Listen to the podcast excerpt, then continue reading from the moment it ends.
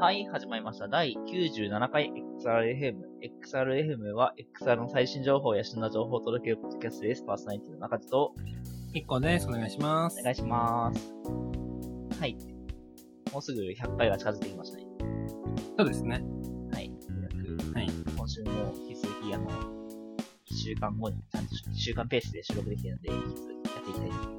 はい、今日はあの収録日4月の26日の、まあ、もう今暇もあってしまったので夜撮ってるので、はい、まあ、そのあたりの周辺の情報をお話しできればなと思います。はい、よろしくお願いします。はい。いこさん最近何かありますか、ま、最近、ま、前の回とかでも話してたパソコン注文した話したんですけど、はいはいはい。はい、あの、やばい金額のやつですよね。そう、でもまあやっぱり、なんか AI 目的もあるんですその AI 目的でいくとそこまでやばくない金額金額があんまりなんですけど、まあそ の VR、今使える、はい、VRPC ですね。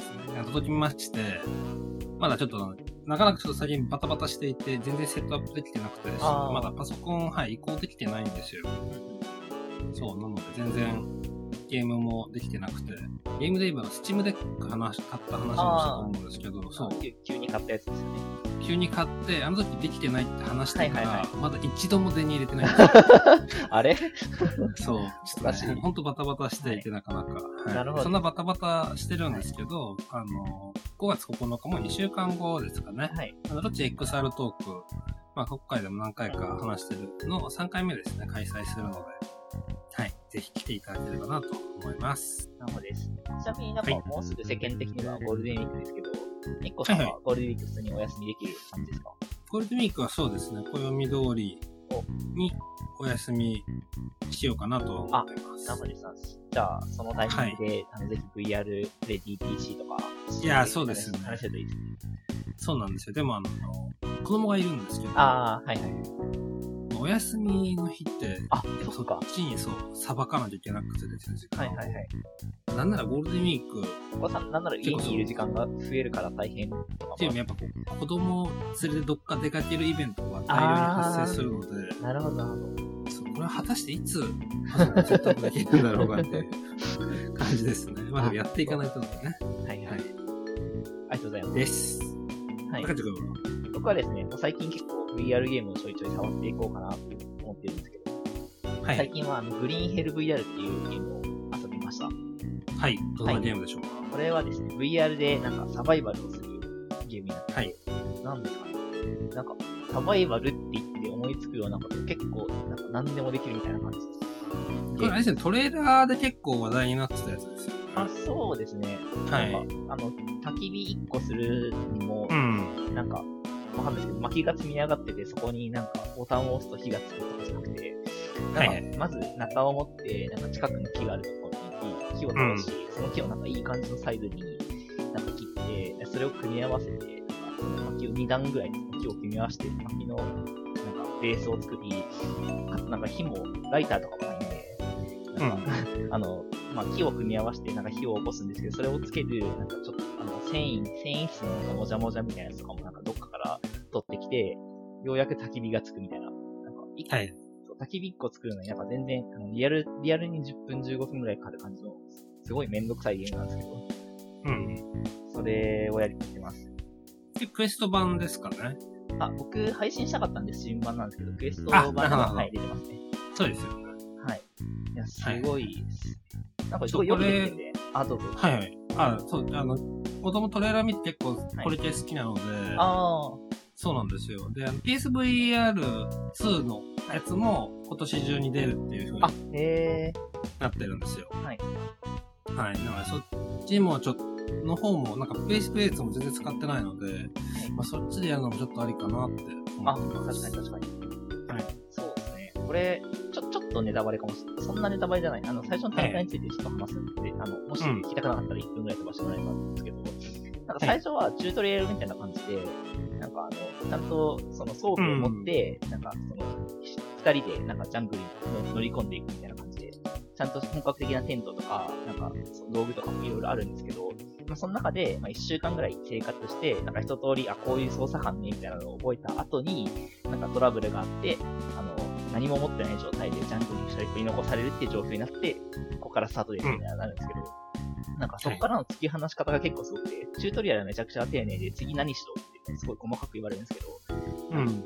あの、今から、あの、マジのサバイバル生活スタートですって言われたら、なんかまず寝床を作ろうとかそういう指示もなくて、なんか今まで教えたことの中で、なんかじゃあどうするみたいなことをめっちゃ言われるんですよね。はい。で、気にしなきゃいけないパラメータとして、なんかお腹減ったりだとか、感染、うんあの、不衛生な水飲むと感染症あるとか、なんか怪我したらちゃんと手当てしないとやばいよ、みたいな。まあそういうことを言われてるんで、なんか、じゃあどうしようみたいな感じで、で今持ってる台、あ、で、あの、そのできることのリストみたいなノートに書いてあるんで、なんかこうこういうもものを組み合わせてね、どこが作れるよとか、こういうのを作ると包帯が作れるよとか、そういうのはあるんで、それを見ながら、なんかこの辺で手に入る道具ってなんだっていうのをなんか考えながら、あの、その、うまく生活していくための、生き残るためのことをやっていくっていうのは、なんか本当にサバイバルっぽい体験で、めちゃめちゃいいなと思いました。すごい、いいですね。それは攻略中って感じですかね。攻略中です。はい。まず、1時間半ぐらいしかあんまりやってないんで、今。うん。はい。初日の夜は、あの、氷で炊いて初日の夜は、なんか全然布団もないところで、その辺ではい眠って、ボロボロになってまし じゃあじゃあまた進んでったた。ら、はい。いい感じの、はい、レビューを聞ければなと思います。はい、ありがとうございます。ちょっと引き続きまた、あの、いろんな他の VR ゲームとか遊んだらまた紹介していこうかなと思います。はい。ありがとうございます。ちょっと長くなっちゃったんですけど、今週の XR カメトリックスやっていきましょお願いします。う。はい、まずはですね、ちょっと VTuber 関連、VTuber 関連、VTuber 警察のお話で、はい、 VTuber スタジオっていうアプリがあって、まあ、ライブ 2D 向けの結構リッチな配信サイトなんですけど、まあそれのコラボ機能が追加されたってことで話題になってましたね。うん。あのー、何かっていうと、結構、 なんですかね、コラボ機能そのままなんですけど、そうそのままですね。 は はいい。。あの、他の人のところにお邪魔できる。はい。で、あの、VTuber スタジオって、あの、ウェブカメラとか iPhone の、えっと、フェイストラッキングとか使って、結構リッチに表情を動かせるんですけど、そういうデータをちゃんと他の人の PC にもちゃんと流し込めるみたいな感じなので、あの、最大4人まで接続可能ということで、すごいコラボがやりやすそうだなと思いました。で、この XRFM を YouTube スタジオ使えばあ、確かに確かに。いけますね。そうですね。そう、結構で、はいあの、この、コラボ系 VTuber のコラボよくあるのが、なんか、ホスト側はちゃんと、あの、トラッキングして動かすけど、もう一人は立ち絵みたいなパターンが結構多いじゃないですか。ありますね。ちゃんと同時に、あの、2体、あの、複数動かせるって結構でかいですよね。うん。はい。確かに。なんでめ、めちゃめちゃいいなっていう思ったのと、あとなんか一応あの、他の人のところに、あの、その PC を通して、そのソフトを通してですけど、モデルが、あの、展開されることになるので、そこを、あの、ん盗まれないようにする仕組みとかも一応ちゃんとしっかりしてるよみたいな感じで、素晴らしいなと思いました。ありがとうございます。そうそう、実際にあのコラボしてるやつとかも見てはいて、はいあ、なるほどなっていう。まあ、ライブ 2D なんですよね。でもそうですね、はい。一番スタジオが大好きで、みたいな。ですよね。。はいはい。僕はあの、ヘビンちゃん、ビルドああ製ー、はいのはアいバ。ターあるんです、一応実はあの、最初ライブ 2D で作っていたのがあ、へえ。あるんですよ。あ、すごい。じあゃのあできますね。。そうできますね。はい、いずれ、はい、そうですね検討しましょう。はいなんか。まさにあの、そう、まあ、これができたことによって、やっぱ我々は VRM ファイルを持ってるんで、VRM でもやりたいよねみたいな話を同じとう思ってました。ーん。いつぐらいに作るんですか中地君は。あ、でも本当にちょっとゴールデンウィークとか、ちょっと時間見つけおてー作ってみようかなって思いま した。あ、いい話だ。はい。はいなんでちょっともし作ったら、またお話ししようと思います。はい。ありがとうございます。関連して、どうぞどうぞ。そうですね、関連して、まあ、同じではないんですけど、えー、モトラのソニーから出てるモコピーですね。はい。モコピーがクラスター対応したんですよ。まあ、正確にはこれからリリースですね。今、ベータ版になってるんですけど、正式リリース5月8日、ゴールデンウィークの最後の方ですね。に、正式版で、えークラスターにモコピーで動き回れるようになるとえー、すごい。っていう感じ。で、今までやっぱりこうクラスターの中でフルトラするの若干大変。まあ、フルトラはそもそも大変な部分だったじゃないですか。まあところはこう、まあ、モコピみたいに結構ちっちゃめなところでできるようになるので、これは結構大きいんじゃないのかなと確思かいに確まかに。す。結構もうコピーとか、はいなんかライトなユーザーでも使いやすそうな感じの見た目。そうですね。すすごいごい、すごい使いやすいはいですね。これもなんかクラスターの、なんとなくですけど、クラスターのユーザー層がすごいあってそうな感じ。うん。そうですね。じゃあ、どっかのタイミングでは、その配信もやりましょう。確かに。やりましょう。はい。はい、ありがとうございます。じゃあ続いてちょっと黄色変わるんですけど、えっと、イベント関連でいくつかおか。ですね。はい。はい。まずはちょっとセテックというイベントが夏にあるんですけど、それの、なんか、はい。あの、パスの販売が始まりました。チケットですね。はい。そうです。はい。そうですね。で、えっと、多分前にも話したと思うんですけど、今年からセデックが、ね、今まで、あの、ここ数年はコロナの影響でリモート開催だったんですけど、ようやく物理開催が復活ということで、ちょっとそうですね。うん。で、今年、2023年入ってから、大きめのカンファレンス、まあ、ちっちゃいミートアップ勉強会イベントとかも結構リアル回帰してる感じはありますよね。リアル会場、オフライン開催みたいなところ。はい。はい。まあ、そこにセテックも乗っかって、セテックってやっぱりこう、まあ、いろんなブースが出てるじゃないですか。まあ、やっぱリアルの良さ、こう人に合う良さとか、同窓会的な良さもありますし、やっぱいろんなブース見て回って、まあ、そこでなんか面白い見つけたりとか、はい、あとやっぱ、僕あの、ついついセレック、毎回こう本を買ってしまう。あー、確かに、はい、いろんな本ありますね。そうなんですよ、ね。まあ、ちょっとコロナ禍の間、結構本買ったら、まあ、Kindle の方に乗し替えちゃったんで、物理で買うかなってのもあるんですけど、はい、そうやっぱああいう楽しみとか、そのオフライン開催ならではの、あるなと。あと、知り合いとめちゃくちゃ廊下ですれ違うみたいなのもありますね。。あります、あります。 はい。はい。まあ、あとあれですね、セレック名物、あの、人気のセッション見るために1個前のセッション潰さなきゃいけないはいなんかアイドルのライブみたいですね。そう ですね、1個前のセッション、はい。途中で人がどんどん抜けていくっていうのがあったりしますね。はい、で、やっぱ入れなかったりして、 人が溜まるっていうのが、はい、今回多分人数制限してると思うんですよ。そうですね。あの、うん、まあ、コロナ、コロナ前と完全に同じなんでなさそうですよね。そうですね。まあ、だから結構見やすいかもしれないですね、そういう意味で。その辺も、はい、なんか、クリアになってるかもしれないですね。そうですね。はい、ちなみになんか多分それの影響か、はい、なんかパスの値段が多分以前よりもちょっと変わってるんじゃないかみたいな話が。そうですね。はい。レギュラーパス、はい、あの、まあ、ちょっと、パスいろんな価格があって、その、セザ会員とかだと、団体で申し込むと安いよとかあるんですけど、えっと、一番一般のレギュラーパスの一般の通常価格が、はい、えっと、税込みで5万7200円という。はい。。結構な金額だったなと思いましたプレステ5買えます確かに確かに。もちろんなんかもう本当にめちゃめちゃいろんな人が講演するんで、まあ、そのぐらいの価値は全然あるかなと思うんですけど。そうですね。はい。あまあ、やっぱ、結構、セレック、あの、日本のカンファレンスの中では割と元から、やや高めなんだし、うん、海外のカンファレンスって普通に10万超えるじゃないですか。そうですね、はい。そう、そういうのを考えると、まあ、セッション数多いし、アーカイブあるし、まあ、クオリティも高いし、そうですね、安いんじゃないのかなとは思いますけどね。はい。はい。でもあれなんですよね、その、レギュラーパスのところが、やっぱこう、申し込み多数の場合、抽選を行いますっていうふうになってるんですよね。そうですね。はい。。なので、今までの、ちょっと人数絞る関係とかもあって、ちょっと高めに設定できるんじゃないかなと思いますそうですね。はい。ちなみに、あの、今、はい、えっと、販売直後なんで、早割りの値段があって、はい、早割りだと5万7200円が5万1700円と結構安くなりますね。すねはい。はい。で、オンラインのみだと、まあ、早割りだと3万5200円で、通常が4万は円。い。ですね。。あとですね、なんかライトパスって言って、まあ、全部のセッション見れるわけではないんですけど、うん、気軽に参加できるようなパスが用意されていて、それが、えっと、早割りだと2200円、通常登録だと、うん、えっと、3300円。これはかなり手が出やすいかなと思ってますね、はいそうですね。なんか基調講演とかは YouTube であ確かに確かに出ますよね。今年基調講演誰になるんですかね確かに。本当ね、毎年面白そいうです、ね、有名な方がやってます。だからちゃんと地球を捉えた感じ。はいうん、方が選ばれてるのが面白いので、、はい。はい楽しみです。はい。なんかイベント関係で、あんま関係はないんですけど、えっと、5月の5日に WWDC が始まる、あの、アップルのイベントですね。えっと、ワールドワイドデベロップ、じゃワールドワイドじゃない。なん6月ですよ、6月。あ、すみません、6月、6月の5日です、ね。はいまあ、デベロッパーカンファレンスがあって、そこで、あの、アップルの AR、VR ヘッドセットが出るんじゃないかという噂が、また出てましたね。毎年出るし、はい、毎年今年はって言われる。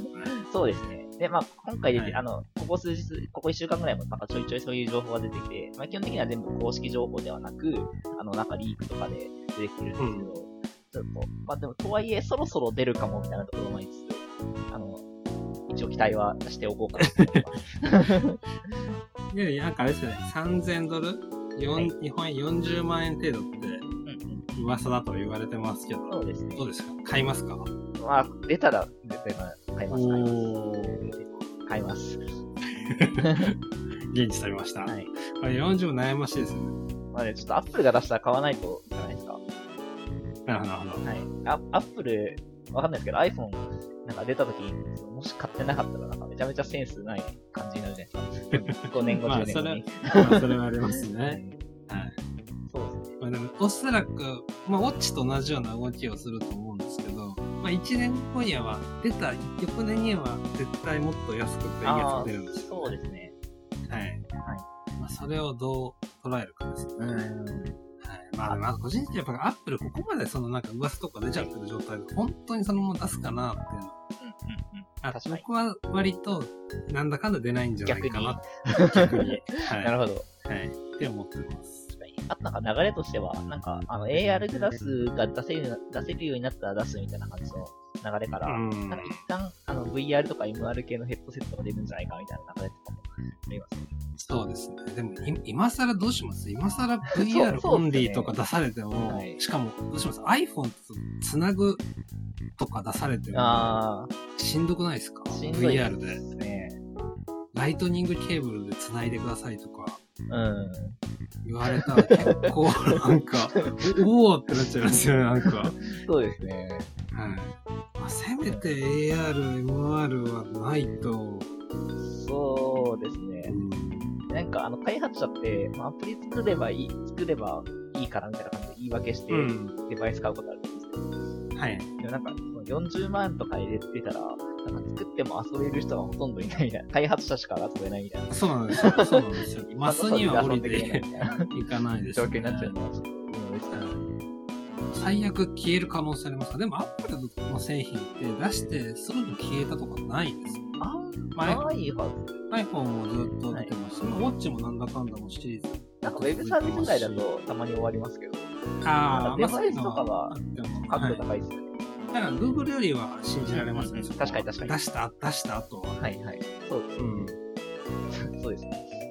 はい。なんかあの、サービスで終わる系で言うと、なんかあの、Apple Music の、、はいはい iTunes のなんか SNS っぽい機能とかなくなったりとか、あと Apple Arcade が、あの、大々的に発表した割に全然縮小したりとか、縮小、うん、終了したんでしたけど、ちゃんと流れを。はいはい。そうそういうのはありつつ、デバイスはでも全部確かにちゃんとやってくれてる。うん。そうですね。はい、まあ、でもやっぱ、そう、マスに降りてくるのは、出ても結構かかるかなと思うので、うん、それこそなんか、VR 好きな人たちだけの、お高いおもちゃになって終わったら辛いじゃないですか。そうですね。うん。まあ、ちょっと6月5日、夜ですね。はい。はい、そうです。まあ、あの、ダメだったら、アップルの VR ヘッドセットは、なんか最大の、今世紀最大の失敗みたいなタイプ取りましょう。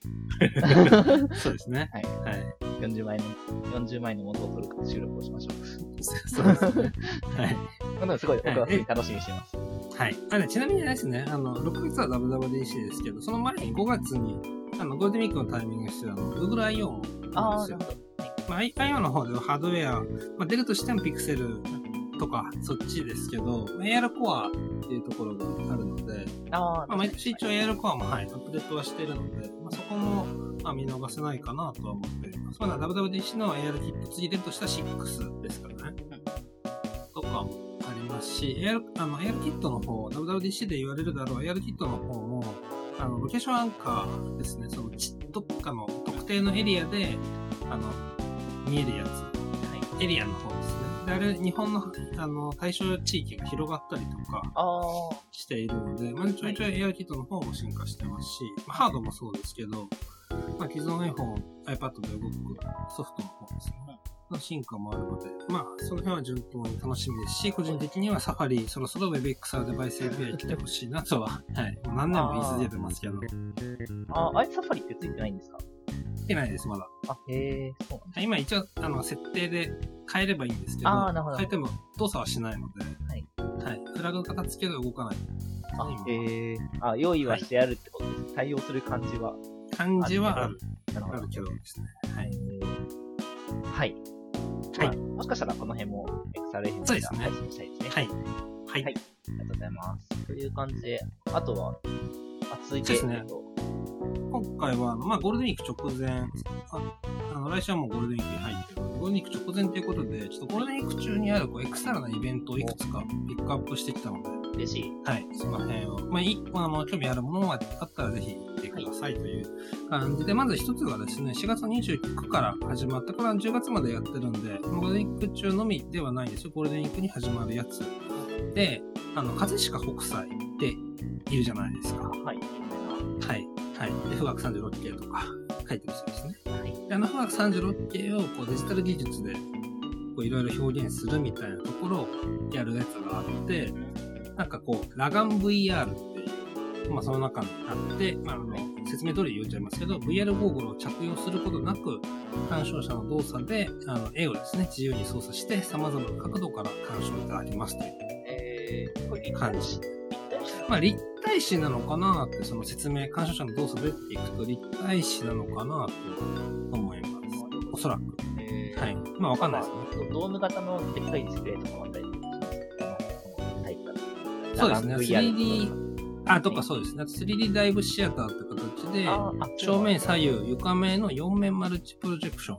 あ、本当ドームというか、そうです床ですね。はい、4, 4面とか。えー、そう。これがあるのはラガン VR は違うやつなんですなるほど。あ、そうですね。別 です。えー、なんだろう。まあでもラ、ラガン立体視だとまたその4面とはちょっと違う感覚じゃないですか。4面とその空間に入り込む濃さがあるけど。はいはい確かに確かにそう、まあちょっとその辺は若干気になってる人がいて、はい。ややこう、まあ好みは分かれると思うんですけど、やってるので、まあ興味があったら、ぜひって感じですね。 ICC? はい。これ ICC っていう、あの、そうです。初代が一番近いんですけど、あの、オペラシティのところですね。で、ICC って結構あの、NTT がやってるスペースなんですけど、はい、割と面白い展示ちょくちょくやってるんですよ。テックかけるアートみたいなのやってるとこですよね。やってます、やってます。無響、無響音質、あの、音が全く反響しない部屋とかで。ああ、はいはいはい、はい、はい。昔もそうですね、やってましたね、草野球のやつで。うん、そう。ね、ちょうど今、これが次やるよっていう感じです。はい。が、一つ。で、えっ、ー、と、次に謎解き系が2本あって、これまたあの、XR シティのドコモ系になるんですけど、えー、AR 謎解きゲームですね。ユニバースってやつが、えー、池袋で、これは4月の28からですね。はい。やるという感じです。この球と一緒にやるので、秋葉原に今この球のやつ、あの VR とか XR 体験できる施設がありますけど。ああ、なんかちょうど駅前と、駅のところあ、そうです、そうです。秋葉原の、はい、この球ですね。だからそのこの球がやっと一緒にやるやつですね。えー、なるほど。で、池袋の街を歩きながらやる AR 系の、前あの AR の謎解き一緒にやったじゃないですか。、はい、はいまあ会社は違いますけど、はい。まあそういう感じなのかなとは思っています。えー、そうそう。参加費1000円らしいですね。はい。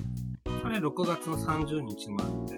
まあ、6月っていうと、ある、あの、全然まだ余裕あるかなと思うんですけど、なんか行かないと期限が来ちゃうので、そうそうそう。はい、行かないとなっていう感じです。まあ、これあの、開発はエンドロールさんがやってます。あ、じゃあもう信頼のエンドロールさんですね。あ、そうです、そうです。あの、LINE のやつとかですね、あったじゃないですか。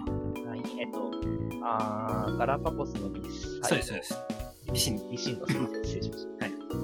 はい。はい。素晴らしかった。そう、あそこですね。はい。が1個ありますと。はい、で、もう1個が、はい、はい、もう1個なんですよ。これあの、岩県ラボ、岩県くんがやってる、岩県ラボの方でやっている開発をですね、えー、謎解きなんですけど、1人がホロレンズをかぶって、もう1人以上、確かマックス4人でできるんですけど、1人がホロレンズ、まあ、残りの人はそのホロレンズを見てる世界を見ながら、こう、謎解きをするやつがあってですね、えーはい、これタンブルウィードっていうやつで、はいはいえー、5月2日から5月10日の、まあ、期間限定ですね、下北の会場を使ってやってるんですけど、なんとですね、めちゃめちゃ人気なんですよ。めちゃめちゃ人気で、今ですね、会期中1枠残して全部売り切れてるんですよ。本当だ、すごい。で、どうしてもこうデバイス使う特性もあって、その一定の時間を貸し切るみたいな感じですね。はいはい、になってるので、一日に回せるのが、そうですね。はい。そうですね。な1日5枠しか回せないんですよね。この、やっぱこう XRTI コンテンツあるあるだし、まあ、結構貴重な場で。で、先行プレイがもうあったんですよ。うん、で、体験してる人の反応を見るとかなり良いっていうふうにツイートでも出てて、5月3日の14時45分だけ空いてるので、ちょこれ中塾、 もし空いてたら、もし空いてたら、はい。なるほど。来てもらうといいかなと思いました。すごい面白そうです。問題一人だといけないですね。二人以上。はい。二人以上、必要です。なるほど。はい。 まあ結構やっぱこう、XR 系とゲーム、謎解き系とか、まあ、こういうプロレに使ったのは珍しいかなって思います。はい。それリードさんは、こういうリアル系のイベントをあ、そうです、そうです。 やってるところ、まあ一緒にやったって感じですね。えー、なるほど。いいですね。はい。そうなんですよ。そうそうはい。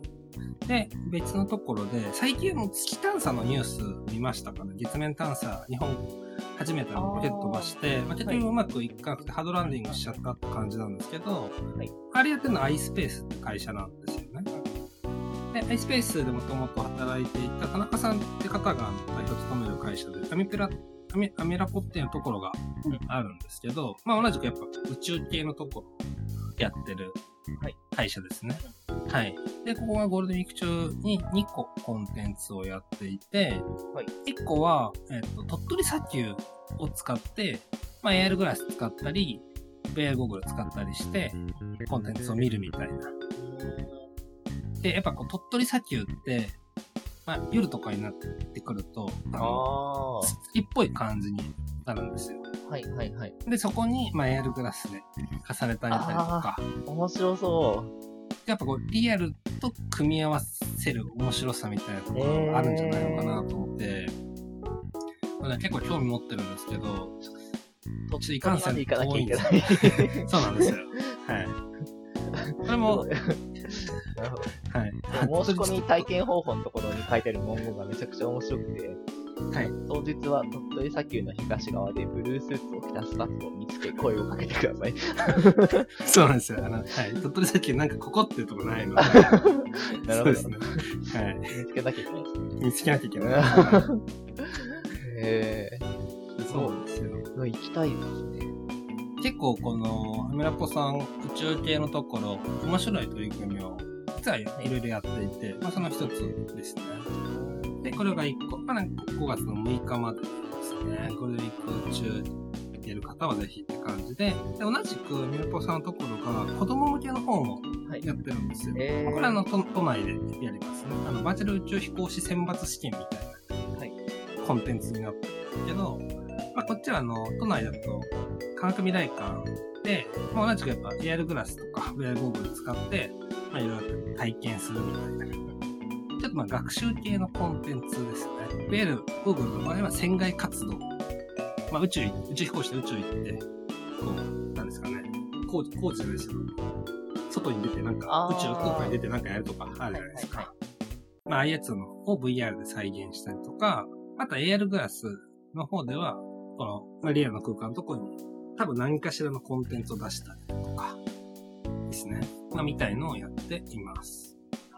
で、こっちはあの子供向けではあるんですけど、まあ、一応あの VR ゴーグル被る都合もあって、年齢制限が8歳かな確かあった気がします。ごめんなさい。それはいいのか。9歳ですね。小学3年生だから9歳。一応7歳未満のお子様は非推奨みたいな感じです。はい。まあよく言われてるやつです。はい。があったりするので、まあ、お子様がちょうどそのぐらいの年齢で良かったりするといいんじゃないかなと思います。でこちらは4月の29度30の2日間です。はい。科学未来はい、お台場の方にあるやつですね。別にこれだけじゃなくて、科学未来あ、そうです、そうです。まあ、普通に1日楽しめますね。はい。